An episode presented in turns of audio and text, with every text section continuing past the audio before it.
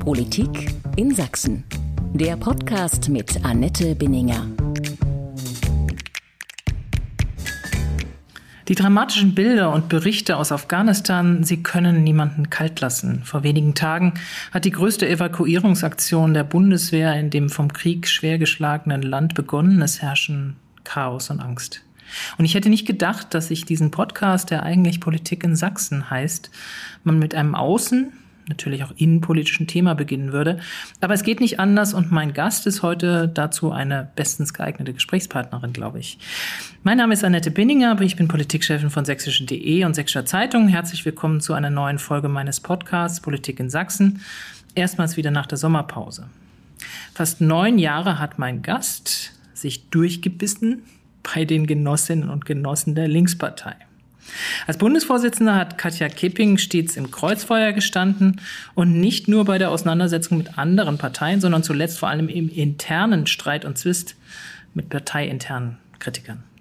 Seit einem halben Jahr, ich glaube, da wird sie mir recht geben, kann sie ein bisschen freier agieren, ohne dieses Spitzenamt. Aber wie frei ist man wirklich nach so einer langen Zeit in einem Spitzenamt in der Politik? Darüber und über viele andere aktuelle Themen aus Landes- und Bundespolitik möchte ich heute mit ihr sprechen. Katja Kipping, langjährige Bundesvorsitzende der Linkspartei. Jetzt ist sie Spitzenkandidatin der sächsischen Linken und will am 26. September erneut in den Bundestag. Herzlich willkommen, Katja Kipping, hier im Dachcafé der Sächsischen Zeitung. Einen schönen guten Tag, Frau Benninger. So ganz allmählich, aber noch nicht, noch recht zaghaft ist auch im Freistaat der Beginn des Bundestagswahlkampfs zu spüren. Doch plötzlich, so hat man den Eindruck, ist da ein großes Thema, das erst einmal alles andere zur Seite schiebt, das aber vielleicht sogar die Wahl stärker beeinflussen wird, als wir momentan noch absehen, schon absehen können. Frau Kipping, die Bilder, die uns seit dem Wochenende aus Afghanistan erreichen, die können so, glaube ich, keinen kalt lassen. Was ist Ihnen dabei durch den Kopf gegangen, als Sie das gesehen haben? Ja, schon bevor die Bilder auf allen Kanälen waren, wussten wir ja durch Hilferufe der NGOs, der Nichtregierungsorganisationen, die es ähm, in Afghanistan gibt, die dort Partnerinnen haben, dass das droht. Und ich habe mich erinnert, die Tage an eine Bundestagsabstimmung im Juni, also noch vor der Sommerpause, wo ähm, wir als Linke und die Grünen gemeinsam sozusagen dafür gestimmt haben, dass die Ortskräfte, also jene Menschen, die der Bundeswehr vor Ort in Afghanistan geholfen haben, sei es als Übersetzer oder anderswaltig, dass die rausgeholt werden, weil die Gefahr im Raum stand und eigentlich absehbar war, dass die Taliban alles übernehmen werden. Und man muss sagen, die Regierungsfraktionen haben diese wichtige Maßnahme blockiert. Damals wäre es mit deutlich weniger dramatischen Bildern und Aufwand passiert. Und was ich die Tage erst wieder erfahren habe von unseren Verteidigungsexpertinnen aus dem Ausschuss, die haben mir gesagt, na, die Bundeswehr hat bei ihren Rausflügen aus Afghanistan zwar tausende Liter Restbier mitgenommen, aber die Ortskräfte zurückgelassen und diese Prioritätensetzung, die ist so irre und die bringt so das Scheitern und das Versagen dieser Interventionspolitik auf den Punkt. Was ist aus Ihrer Sicht bei diesem Abzug der NATO-Truppen der Bundeswehr und auch bei der Evakuierung nicht nur der Ortskräfte, sondern sogar der eigenen Mitbürgerinnen und Mitbürger schiefgelaufen? Also wie konnte das passieren? Ich glaube, da ist ganz viel schiefgelaufen. Also und äh, es muss, wir haben deswegen jetzt auch im Bundestag eine Regierungserklärung gefordert von Angela Merkel, aber auch Annegret Kramp-Karrenbauer als zuständige Ministerin äh, muss da dringend um für Aufklärung sorgen. Allerdings die akute Aufgabe jetzt besteht natürlich darin, noch zu retten, wen man retten kann. Deswegen ist das Hauptaugenmerk jetzt, ich habe mal gesagt, was es jetzt bräuchte, so eine zivile äh, Luftbrücke, um die Menschen, die man noch retten kann, rauszuholen. Also ähm, wir hatten ja immer Kritik an diesen Intervention, an dieser Interventionspolitik, aber ich habe das Gefühl, so planlos wie die ganzen letzten 20 Jahre da agiert wurde, war auch der Abzug. Also selbst äh, die US-Truppen sind anders vorgegangen und haben erstmal ihre Kräfte vor Ort, ähm, auch die ähm, afghanischen Kräfte, mit denen sie zusammengearbeitet, überhaupt erst mal rausgeflogen, um dann in Ruhe die Asylverfahren zu prüfen. Aber in Deutschland hatte man das Gefühl, dass es eine absolute ähm, Dominanz gab. Ja, ja, lasst uns all diese Probleme ähm, raushalten. Also ich will noch, noch mal in Erinnerung rufen, dass auch Armin Laschet ja noch bis vor ganz kurzem gesagt hat, nee, wir schieben weiter nach Afghanistan ab. Also quasi die Menschen zurück in die Hände, Hände der Taliban abgeschoben hat.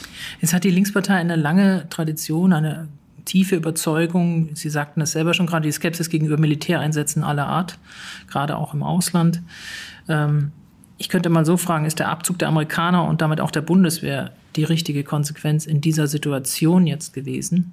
Auch wenn man generell, so wie die Linkspartei, gegen diese Auslandseinsätze ist. Weil das, was jetzt kommen wird, heißt ja auch beispielsweise für Mädchen, für Frauen, eigentlich das Ende aller ihrer Träume, die sie mal in den letzten Jahren vielleicht angefangen haben zu träumen. Wir hatten 20 Jahre lang eine sehr massive, mit, mit hohem Material und ähm, Einsatz von vielen, vielen Soldaten äh, der NATO vor Ort. Und selbst 20 Jahre haben offensichtlich nicht gereicht, um wirklich was nachhaltig in dem Land zu verändern. Und für mich zeigt das, das ist wirklich das Debakel einer Interventionspolitik, dass das offensichtlich nicht die richtige Antwort ist. Selbst wenn du es mit so einem Terrorregime wie den ähm, Taliban zu tun hast. Was eine Kollegin von mir, die auch aus der Friedensbewegung ist, die sagte, weißt du, manchmal freut man sich, dass man Recht behält und manchmal ist es so bitter und fühlt sich so belämmert an, Recht zu behalten. Weil ähm, Natürlich wäre es schöner gewesen, die Linke hätte mit ihrer Kritik, der, der Einsatz bringt nichts, äh, Unrecht behalten. Also manchmal so. Ähm, aber äh, offensichtlich sozusagen, ähm, ja, war es in dem Fall halt äh, nicht so. Wie gesagt, ich würde sagen, mein Hauptaugenmerk jetzt ist zu sagen, da haben wir ja schon vor Monaten angefangen, darauf hinzuwirken. Also wenn es schon zu einem Abzug kommt, dann muss das unter Berücksichtigung der Sicherheitsinteressen der Mitstreiterinnen vor Ort passieren. Und die wurden offensichtlich absolut vernachlässigt. Ich frage trotzdem noch mal nach, war der Abzug oder überhaupt der Militäreinsatz, so wie Sie gesagt haben, völlig sinnlos? Es ist ja durchaus, es sind freie Wahlen ermöglicht worden. Es ist ein Stück weit eine Ordnung in dem Land geschaffen worden. Es sind auch Bildungschancen geschaffen worden. Die Frauen sind äh, endlich in Freiheit gekommen und so weiter. Das wäre ja alles nicht möglich gewesen. Gegen einen sehr hohen Preis. Aber dass nichts erreicht wurde, kann man, glaube ich, nicht sagen, oder? Aber nichts nachhaltig offensichtlich, wenn die Taliban das Land eingenommen haben. Ersten den Universitäten sind ja schon die Frauen, die weiblichen Studierenden alle nach Hause geschickt worden. Also alles, was da erreicht wurde, ist ja offensichtlich innerhalb weniger Tage durch eine Macht wie die Taliban, die noch nicht mal militärisch besonders gut ausgestattet waren, sofort eingeholt wurden. Das heißt offensichtlich, das ist nicht der Weg, um was nachhaltig zu verändern.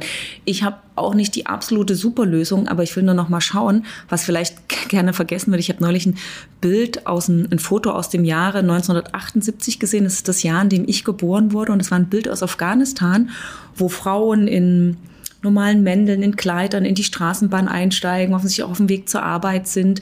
Das war alles, bevor die CIA angefangen hat, die Islamisten dort ähm, stark zu machen. Also man muss vielleicht insgesamt sagen, dass geopolitisch Afghanistan missbraucht wurde als Spielball auch unterschiedlicher geopolitischer Akteure und insgesamt in den letzten Jahrzehnten hat sich der Westen an Afghanistan versündigt und immer wieder Dinge falsch gemacht. Und die Art, wie jetzt der Abzug gelaufen ist, das war nochmal die Krönung der Rücksichtslosigkeit.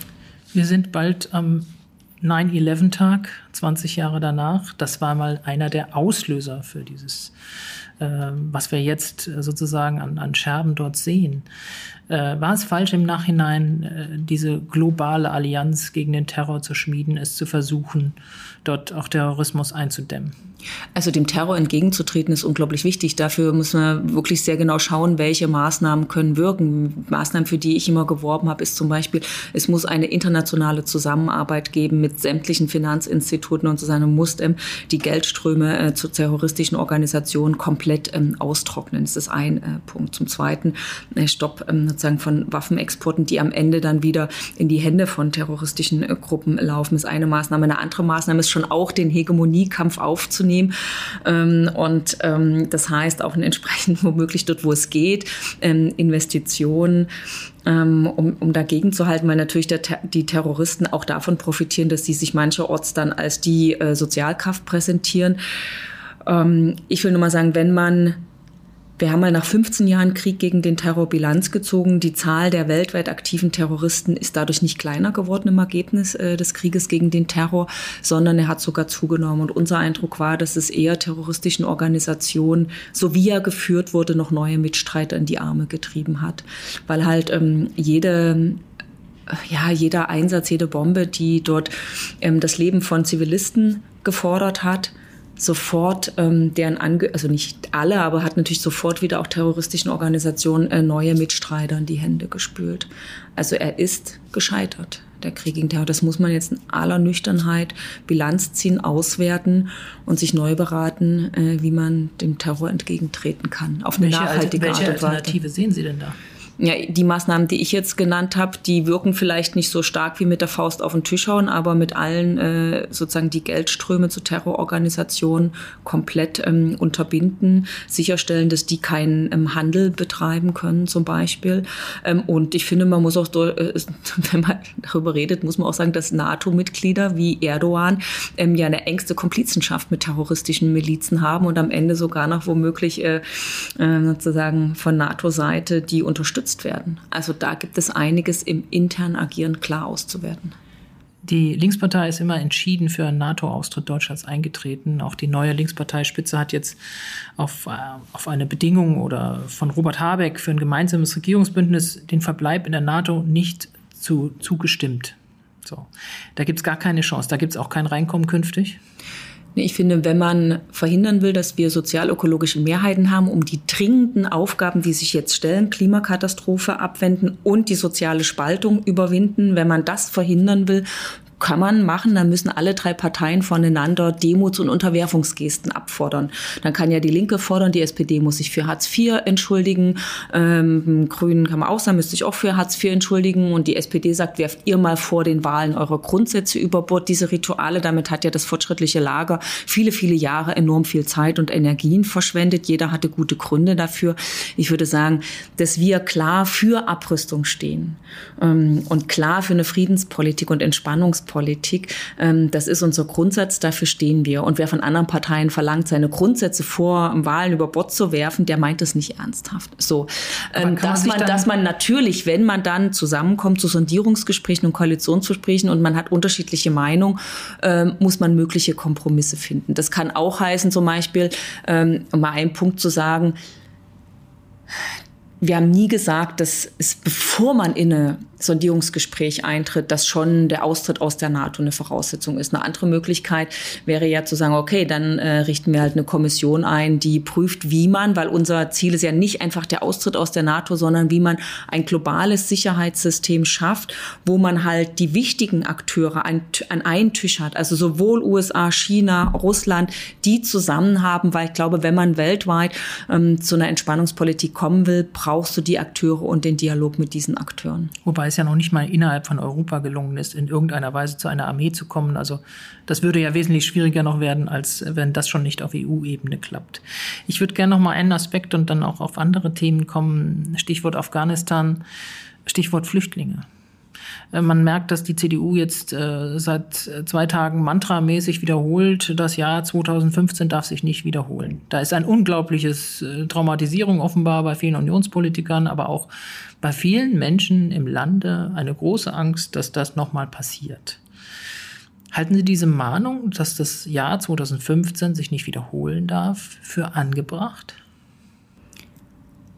Ich finde das total absurd den Schwerpunkt, den Laschet da setzt, weil offensichtlich ruft er ja nur was ab, was nur einen Blick hat, nämlich auf die Umfrageergebnisse der CDU. Ich meine, worüber reden wir denn jetzt in dieser Situation? Wenn die Taliban es dort übernommen haben, würde ich kaum noch jemand aus dem Land rauskommen. Es ging ja darum, zu verhindern, dass Menschen die jetzt hier leben, die womöglich hier angefangen haben, schon zu arbeiten, zur Schule zu gehen, dass die abgeschoben werden in ein Gebiet, äh, wo sie dann womöglich in die Hände der, also wo sie dann sicher in die Hände der Taliban geraten. Und es ging darum, Menschen auf deren Hilfe die Bundeswehr vor Ort zurückgegriffen hat, denen die ja damit auch irgendwie eine Art Versprechen abgegeben hat, die zu schützen. Ich will doch auch mal, ich meine, es ist nicht meine Sorge. Ich wollte diesen Kriegseinsatz nicht. Aber wir haben ja auch andere Länder, wo noch Soldaten, Bundeswehrsoldaten im Einsatz sind. Was ist denn das für ein Signal für alle Ortskräfte, die jetzt äh, dort mit der Bundeswehr zusammenarbeiten? Das ist doch das Signal. Also, die machen sich aus dem Staub und kümmern sich mitnichten auch nur irgendwie um euch. Ja, das gefährdet ja auch die Sicherheit der Bundeswehrsoldaten, die noch in anderen Ländern wie Mali zum Beispiel im Einsatz sind. Also hier 2015 rauszurufen, das ist ähm, ähm, also das ist, also jetzt mal, selbst wenn man ideologisch äh, nicht meiner Meinung ist, aber das ist auch fachlich gemessen, um über welche Situation wir hier reden, ist das einfach nicht angebracht. Wie viele Flüchtlinge kann und sollte Deutschland aus Afghanistan aufnehmen? Also die Kanadier sagen bereits, 20.000 nehmen wir. Es gibt Zahlen von 10.000 für Deutschland und so weiter. Ich will von Ihnen gar keine genaue Zahl wissen, nur wie groß ist die Möglichkeit der Aufnahme?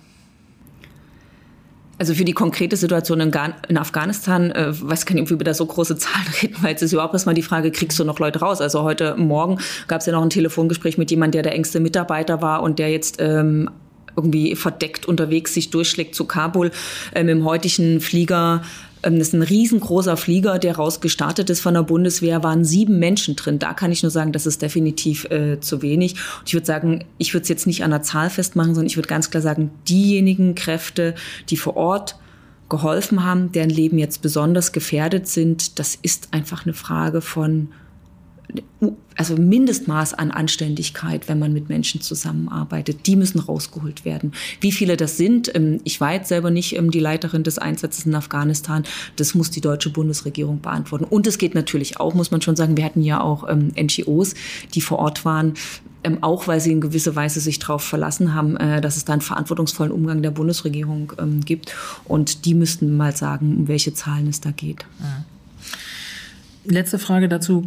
Wie würden Sie versuchen, den Menschen hier in Sachsen, und man hat ja gesehen, welche Auswirkungen gerade auch in Sachsen das Jahr 2015 hatte, mit all seiner hässlichen Fratze von Protesten, von Gewalt und so weiter, die Angst zu nehmen, dass das sich nicht wiederholt?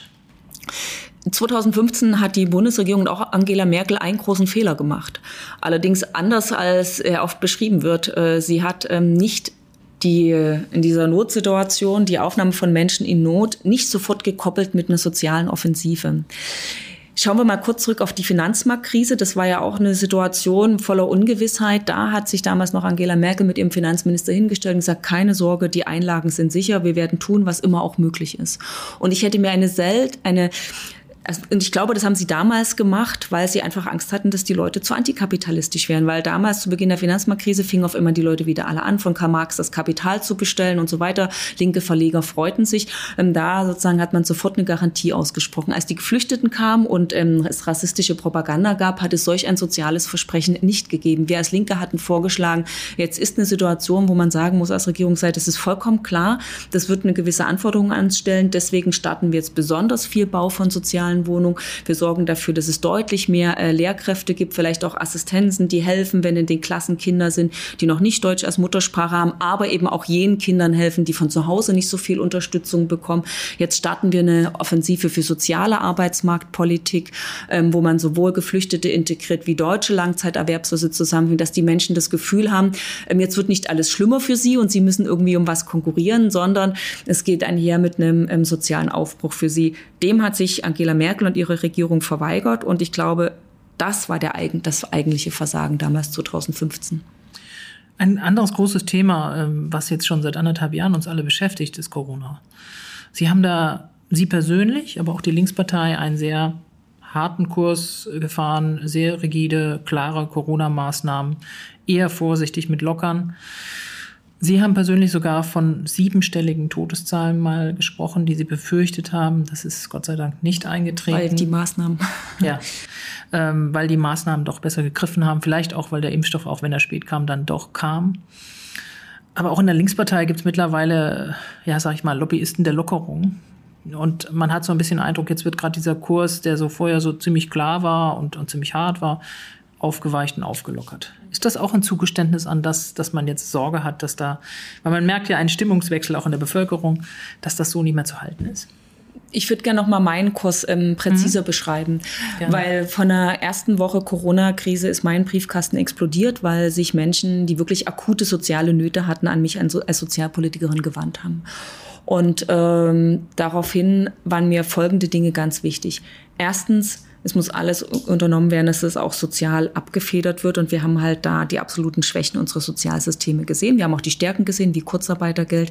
Aber zum Beispiel Solo-Selbstständige, für die hatte die Regierung nur die Antwort, macht doch Hartz IV. Und da weiß ich ja, mit was für Schikanen das verbunden ist. Dann wusste ich, ärmere Menschen sind besonders stark davon betroffen. Also deswegen haben wir einen Pandemiezuschlag gefordert ich habe so eine Art Krisengrundeinkommen stark gemacht und mit unterstützt, damit eben auch die Selbstständigen oder ein Unternehmerlohn, dass es sowas ähm, gibt. Das ist die eine Schiene gewesen. Das andere Ziel war in der Tat zu sagen, um den Lockdown so kurz wie möglich zu halten, darf die Last des Lockdowns nicht nur auf die Familien, die Kultur und die Gaststätten abgewälzt werden, sondern es müssen auch die anderen Teile der Wirtschaft in die Pflicht genommen werden. Also Recht auf Homeoffice dort, wo es geht, ähm, die Verpflichtung der Unternehmen, ihren Beschäftigten immer wieder diese Schnelltests anzubieten, mehr logistische ähm, Infektionsschutzmaßnahmen, zum Beispiel in den Frachtzentren von Amazon. Übrigens, Amazon hat das Geschäft seines Lebens gemacht in dieser Krise, hat aber beim Infektionsschutz geschlampt. In den Frachtzentren kam es immer wieder zu Massenausbrüchen. Also diese sozusagen die Schlagseite der, ähm, des Infektionsschutzes der Bundesregierung haben wir stark kritisiert. Insofern ging es uns nicht darum, strenger zu den Familien oder zur Kultur zu sein, sondern eher zu sagen, lieber alle, mal konsequent und dafür dann aber auch den Lockdown für Familien und für Kultur kürzer halten.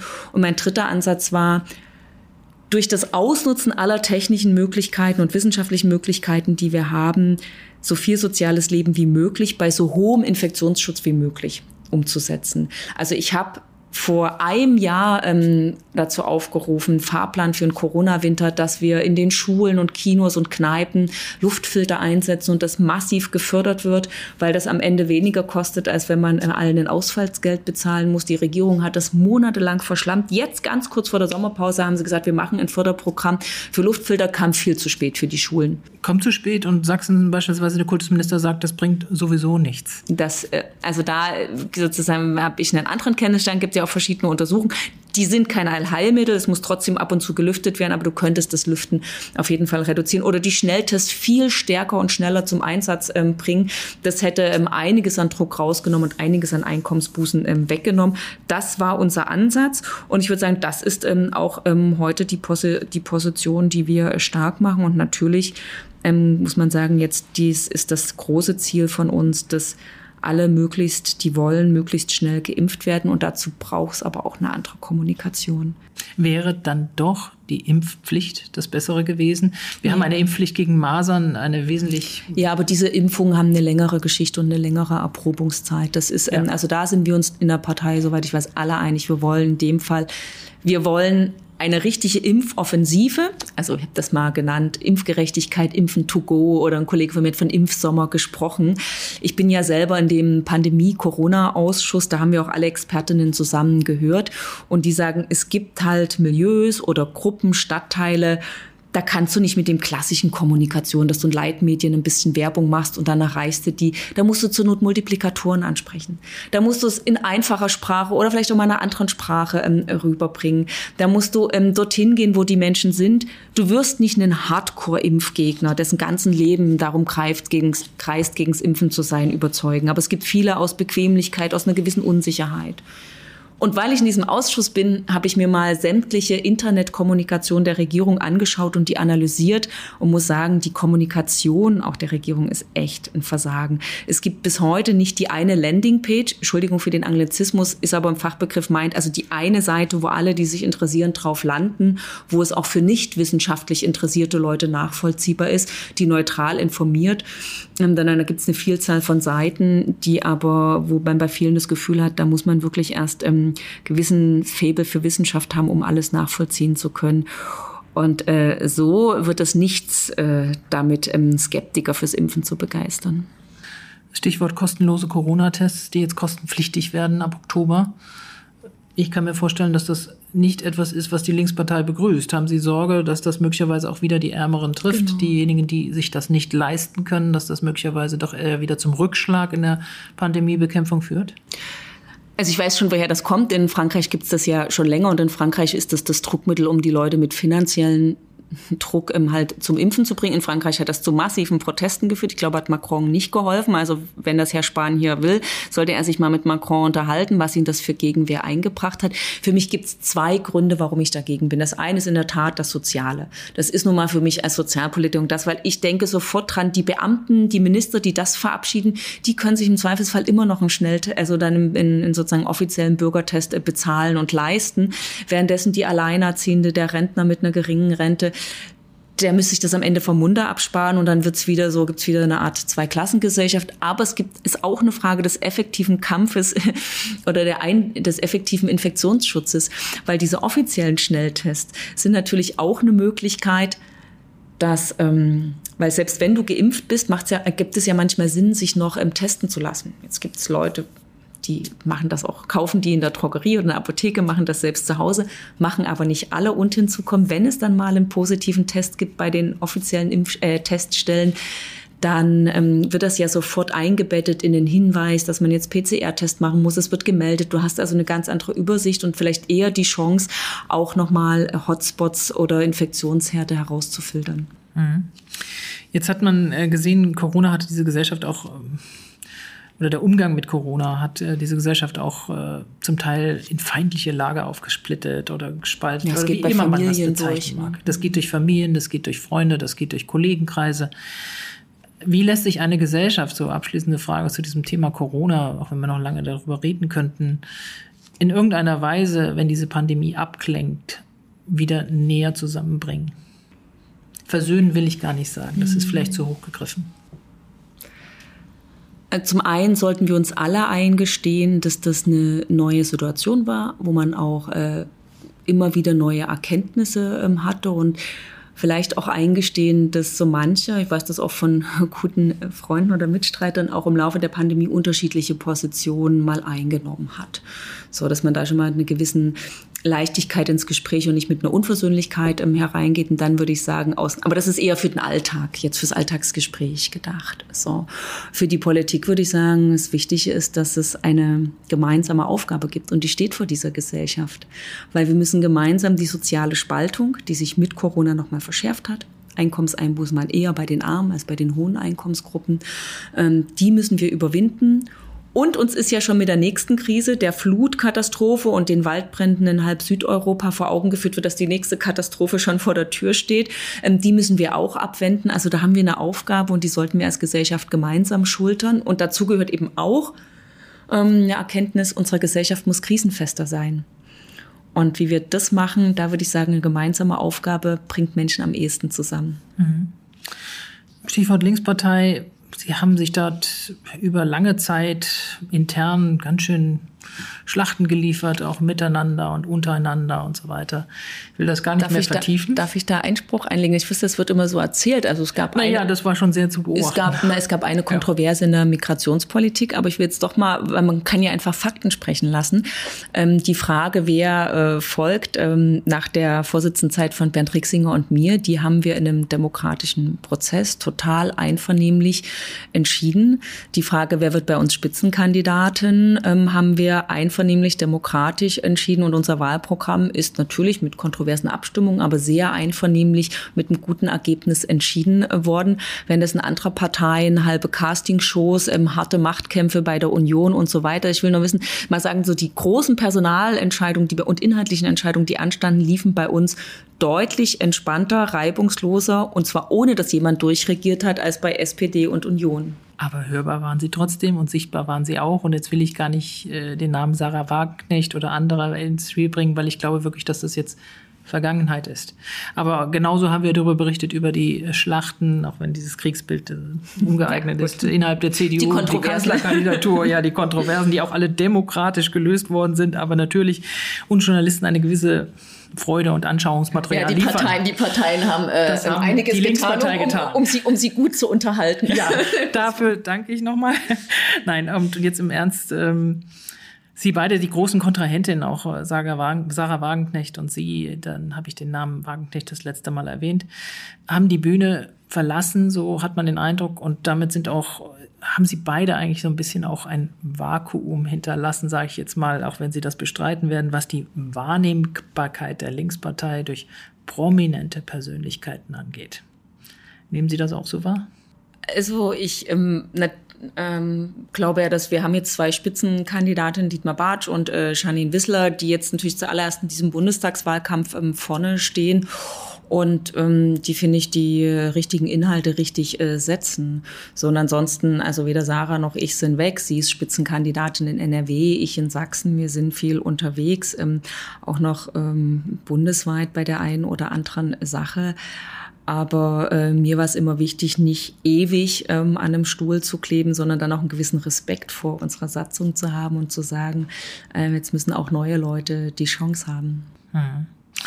Die neuen Leute sind da. Trotzdem ähm, ist so ein bisschen die Diagnose natürlich, auch wenn man sich Umfrageergebnisse anguckt, äh, dann können auch Sie nicht zufrieden sein, auch wenn Sie nicht mehr die Verantwortung, die Last des äh, Parteichefpostens auf Ihren Schultern tragen. Was fehlt denn der Linkspartei derzeit? Also natürlich bin ich nicht äh, zufrieden damit und das geht deutlich besser. Das war auch schon mal besser. Ähm, Im Februar, der letzte Monat vor der Corona-Krise, waren wir bei 10, 11 Prozent in Umfragen und Rot-Rot-Grün hatte eine Mehrheit. Das war so, ich dachte so, jetzt kann der Wahlkampf eigentlich beginnen. Dann kam die Corona-Krise und das natürlich erstmal haben ganz viele Oppositionsparteien an die ähm, CDU damals äh, verloren. Und dann war irgendwann im Raum, nachdem klar war, Angela Merkel, die werden, die Leute werden Angela Merkel nicht beibehalten, hat alle im Wahlkampf nur interessiert, wer folgt auf sie. Und da sind wir nicht vorgekommen, sondern das hat sich natürlich ganz stark fokussiert auf die ähm, drei Kanzlerkandidatinnen. Das ist aber immer noch so eigentlich. Genau. Und ich dächte, also wenn man jetzt mal sagen kann, das liegt ein bisschen in der Natur der Sache, aber es liegt auch in einem Punkt, dann würde ich jetzt mal selbstkritisch mit Blick auf die Linke sagen, wir haben uns zwar inzwischen gesagt und darauf verständigt, dass wir natürlich, ähm, wenn es zu sozialökologischen Mehrheiten kommt, wir das auch machen wollen. Aber das prägt noch nicht unser Image und wir strahlen das noch nicht mit der Entschiedenheit aus. Und da haben wir, würde ich mal sagen, als Linke ganz klar einen Fehler gemacht, weil ähm, wir müssen ja nicht unseren widerständigen Gestus aufgeben. Ganz im Gegenteil. Die großen Probleme dieser Zeit, ähm, die löst man auch nur mit etwas Mut zum Konflikt und zwar mit den Superreichen und den großen Konzernen. Aber die Bereitschaft zu sagen, ja, natürlich wollen wir wir Regierungsverantwortung übernehmen. Nicht, weil irgendjemand von uns ein Ministerium will, sondern weil wir einfach die großen Herausforderungen soziale Spaltung, Klimakatastrophe lösen müssen. Und das geht nicht, wenn CDU und FDP in der Regierung sind. Das hätten wir viel stärker ähm, ausstrahlen müssen. Ich habe da sehr dafür geworben. Da gab es leider immer bei uns sehr viele Bedenken. Ich glaube, wir hätten diese Bedenken eher zurückstellen müssen. Eigentlich haben wir ja vor wenigen Tagen wieder die Situation erreicht, die Sie beschrieben hatten.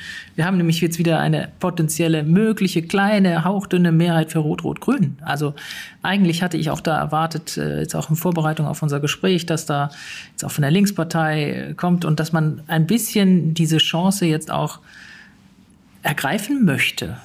Aber man hat nicht den Eindruck, dass da überhaupt ein Wunsch dazu da ist.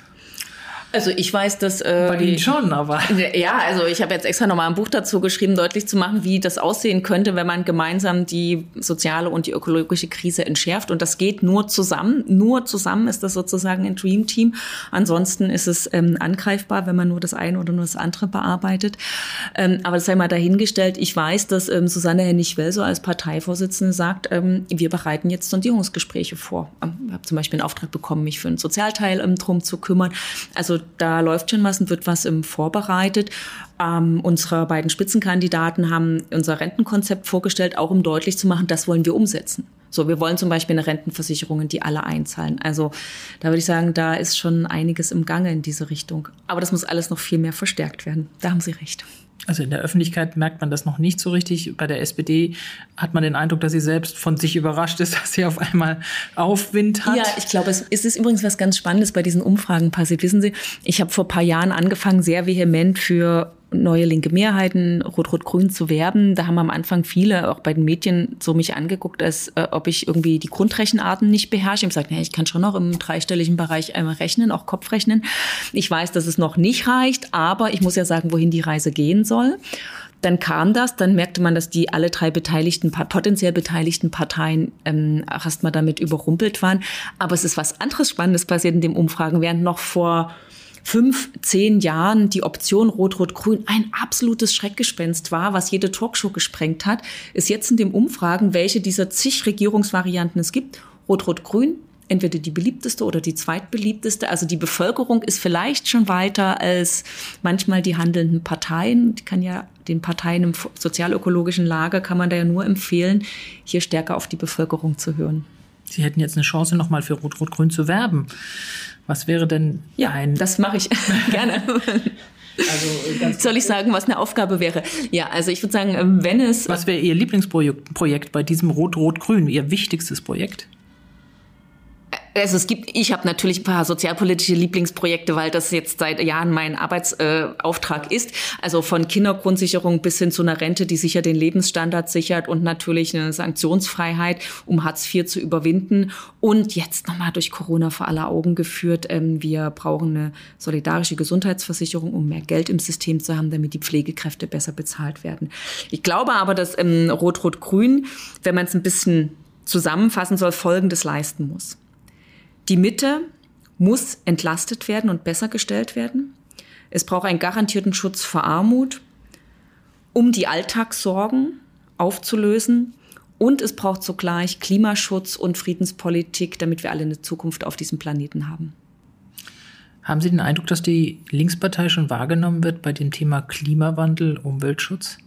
Also bei den Aktiven in der Klimabewegung, die wissen, dass wir äh, manch, so manche ihre Aktivitäten stärker unterstützen als so manche von den Grünen, weil wir kommen nicht nur zu den Kameraterminen, sondern im Zweifelsfall bringen meine Kolleginnen aus dem Bundestag auch die Müllbeutel in, in Hambacher Forst, um die zu unterstützen und essen und so weiter. Auch dann, wenn die Kameras nicht da sind. Bernd Trixinger und ich, wir haben sehr darauf hingearbeitet, dass das konzeptionelle Verknüpfen von sozialer Sicherheit und Klimagerechtigkeit zusammengebracht wird unser Image ist dem, was unsere Beschlusslage anbelangt, noch wie soll ich sagen, hängt da ein bisschen hinterher. Aber es gibt, gab zu der Europawahl eine Übersicht von Umweltverbänden, wo die ihre Forderungen aufgelistet haben und geschaut haben, welche Partei die alle erfüllt. Und da waren bei den Linken mehr grüne Häkchen als bei den Grünen. Das klingt für Sie ermutigend.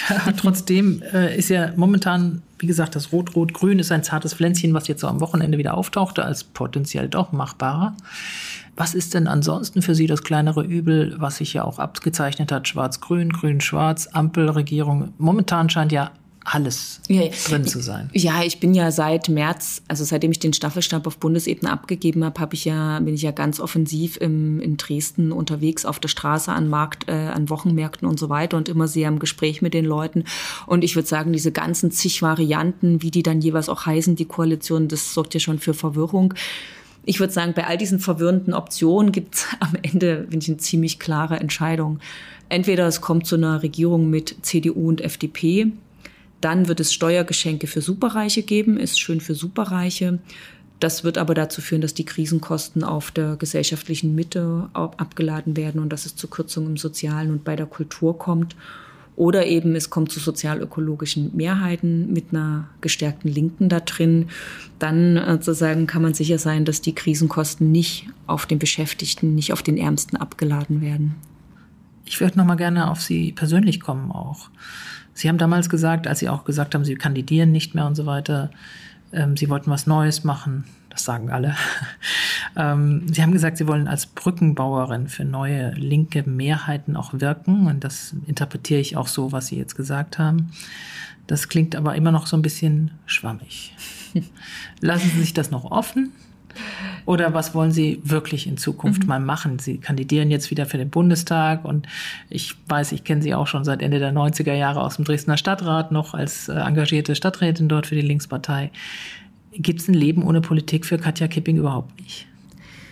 Es kann sein, dass es ein Leben ohne Berufspolitik mal für mich gibt, wenn auch jetzt nicht die nächsten vier Jahre, weil ich habe mich ja entschieden zu kandidieren. Aber was es nie geben wird, ist ein Leben ohne politisches Engagement. Seitdem ich irgendwie denken und selbstständig äh, sprechen kann, glaube ich, ist das irgendwie das Einbringen für das, was unser Leben prägt, gehört für, ist einfach für mich ein Bestandteil eines guten und ähm, sinnstiftenden Lebens. Das heißt, das wird es immer bei mir geben. Was habe ich Neues gemacht? Ähm, also zu dem Neuen gehört, ähm, dass ich natürlich auf einmal was Wunderschönes, viel mehr Zeit habe, um in Dresden unterwegs zu sein, nicht nur im Straßenwahlkampf, sondern auch mal wieder, seitdem das geht, äh, Dresdner Kulturangebote wahrzunehmen.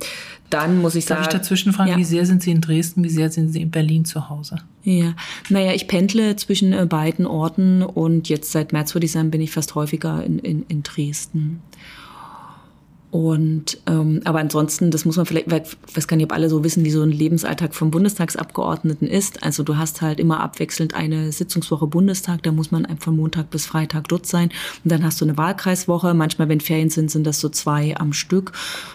wenn man eine gewisse Bundesbekanntheit hat wie ich, hast du auch öfters mal am Wochenenden irgendwelche Termine oder muss bundesweit wo im Einsatz kommen. Deswegen war ich ganz klar, also häufiger in Berlin oder bundesweit unterwegs als in Dresden. Das hat einfach was auch mit der ähm, Arbeitsbelastung da zu tun und von wo aus man besser mit dem Zug irgendwo hinkommt. So, das, wie gesagt, hat sich verschoben und dann gibt es nämlich ein, gab es zwei neue Projekte bei mir, wie gesagt, das Buch ähm, zu schreiben für den Green New Deal als Zukunftspakt, um halt mal so zu beschreiben, was könnte ein rot-rot-grüner Faden sein für sozial-ökologische Mehrheiten. Dann habe ich bei NTV eine Kolumne, wo ich immer abwechselnd mit einem FDPler über ganz unterschiedliche Sachen von Fußball bis hin zum Freihandel ähm, schreibe. Und ähm, ja, und dann habe ich natürlich jetzt die große Mission ist auch in Dresden, um den Direktwahlkampfkreis zu kämpfen. Ich habe ja bisher immer nur Zweitstimmenwahlkampf gemacht und diesmal haben wir aber gesagt, also wenn es die Chance gibt, dass das fortschrittliche Lager hier gemeinsam verhindert, dass die AfD in Landeshauptstadt holt, dann muss ich um diesen Wahlkreis kämpfen und diese Aufgabe stelle ich mich jetzt ähm, die nächsten sechs Wochen voller Energie.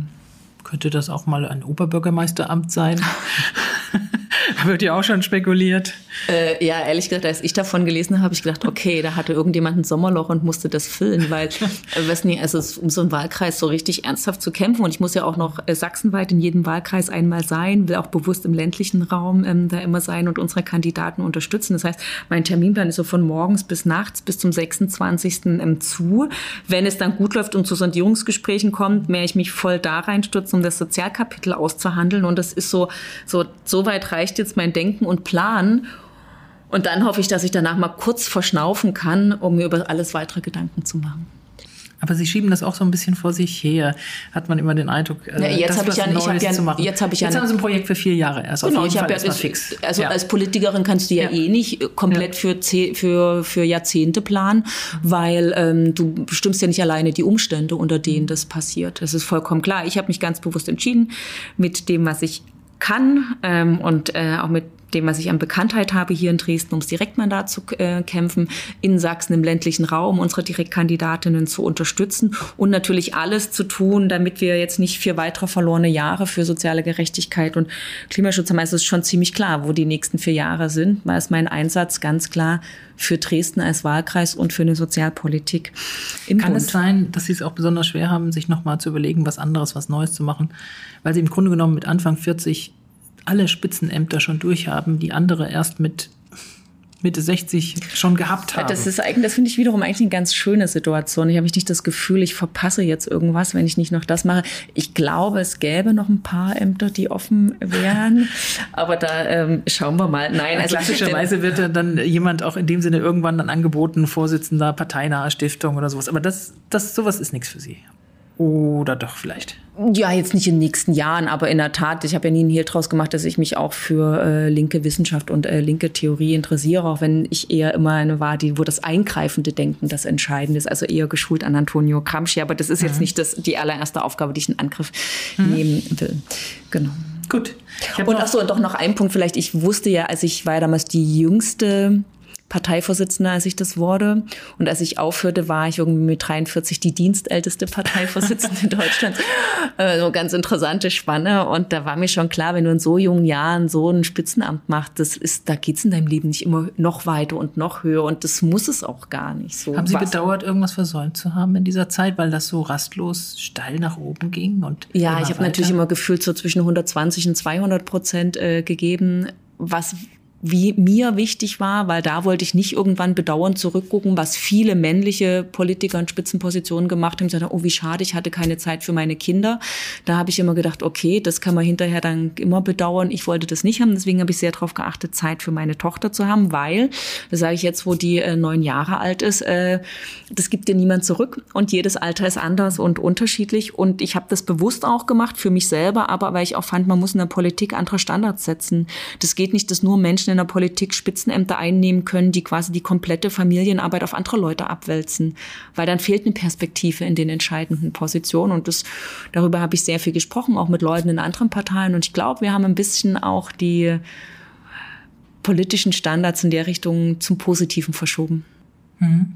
Ich habe noch zum Schluss hin jetzt zwei Sätze, die Sie bitte vervollständigen. Mhm. Spontan, Super. Ich liebe es, wenn man Spontanität abgefragt wird. Ja, okay, gut. Ich hoffe, Sie Sätze kennen Sie noch nicht. Den einen, äh, den frage ich immer, obwohl ich kann mir die Antwort vorstellen bei Ihnen. Wenn ich beruflich noch einmal ganz von vorne anfangen könnte. Würde ich nichts anders machen. Zweiter Satz zum Vervollständigen. Etwas, was bisher noch keiner über mich weiß, ist etwas, was ich jetzt hier nicht verrate, aber mal bei einem Glas Wein. Und vielleicht, wenn Sie bei einer meiner Veranstaltungen unter freiem Himmel in Dresden vorbeikommen, die finden Sie auf meiner Webseite. Ähm, ich bin jetzt im zig in allen möglichen Stadtteilen. Vielleicht verrate ich Ihnen auch was, was Sie noch nicht über mich wissen. Gut, das war jetzt noch ein Werbeblock für klar, den Wahlkampf. Jede Chance den lasse ich noch durchgehen. Das war Katja Kipping, die Spitzenkandidatin der Sächsischen Linkspartei zur Bundestagswahl im Podcast Politik in Sachsen. Danke, dass Sie hier waren, Frau Kipping. Danke für die Einladung. Sie hören schon bald eine neue Folge dieses Podcasts. Bleiben Sie gut informiert. Dazu empfehle ich Ihnen auch unseren täglichen kostenlosen Newsletter Politik in Sachsen, der alle wichtigen Infos aus und über Sachsen enthält. Bleiben Sie gesund und kommen Sie erholt wieder zurück, wenn Sie jetzt noch im Urlaub sind. Spätestens Anfang September startet der Countdown für die Bundestagswahl. Wir hören uns wieder. Bis dahin, herzlichst, Annette Binninger.